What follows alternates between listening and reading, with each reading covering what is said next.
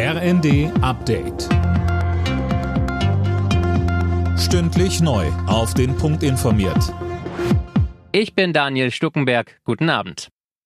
Der Polizistenmörder von Kusel in Rheinland-Pfalz muss lebenslang ins Gefängnis. Der 39-Jährige hatte im Januar bei einer Verkehrskontrolle eine Polizistin und einen Polizisten erschossen, um Wilderei zu vertuschen.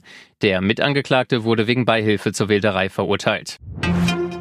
Deutschland soll ein moderneres Einwanderungsgesetz bekommen. Die Eckpunkte dafür hat die Bundesregierung heute auf den Weg gebracht. Ziel ist, dass Fachkräfte leichter nach Deutschland kommen können. In der Vergangenheit sei hier viel liegen gelassen worden, so Bildungsministerin Stark-Watzinger. Deswegen ist es richtig, dass wir heute eben diese Eckpunkte für ein modernes Einwanderungsgesetz mit Punktesystem auf den Weg bringen, um das Land in die Zukunft zu führen. Denn nach Berechnungen der Bundesagentur für Arbeit brauchen wir circa 400.000 Menschen pro Jahr, die in Arbeit zu uns einwandern, zusätzlich zu dem inländischen Potenzial, das wir heben wollen.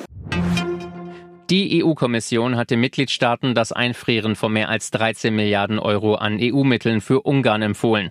Brüssel wirft Budapest Korruption und massive Probleme bei der öffentlichen Auftragsvergabe vor. Die Mitgliedstaaten müssen noch über die Empfehlung entscheiden. Der grüne Europaabgeordnete Daniel Freund sagte im ZDF, Es braucht jetzt wirkliche Reformen, die diese unglaubliche Korruption, die einfach seit Jahren unter Orban herrscht, dass die wirklich beendet wird, damit wieder normal EU-Gelder fließen können. Die frühere Sängerin der Band Fleetwood Mac, Christine McVie, ist tot. Sie starb im Alter von 79 Jahren nach kurzer Krankheit in einem Krankenhaus, wie ihre Familie mitteilte. McVie hatte sich Fleetwood Mac 1970 offiziell angeschlossen. Sie sang für die Band, spielte Keyboard und schrieb auch Songs. Hochspannung pur am letzten Vorrundenspieltag der Fußball-WM. Polen hat sich ins Achtelfinale gezittert. Gegen Argentinien gab es ein 0 zu 2. Dennoch sind beide weiter. Weil Mexikos 2 zu 1 Sieg gegen Saudi-Arabien nicht hoch genug war, sind die beiden Teams dagegen raus. Ebenfalls in der K.O.-Runde stehen Australien und Frankreich. Alle Nachrichten auf rnd.de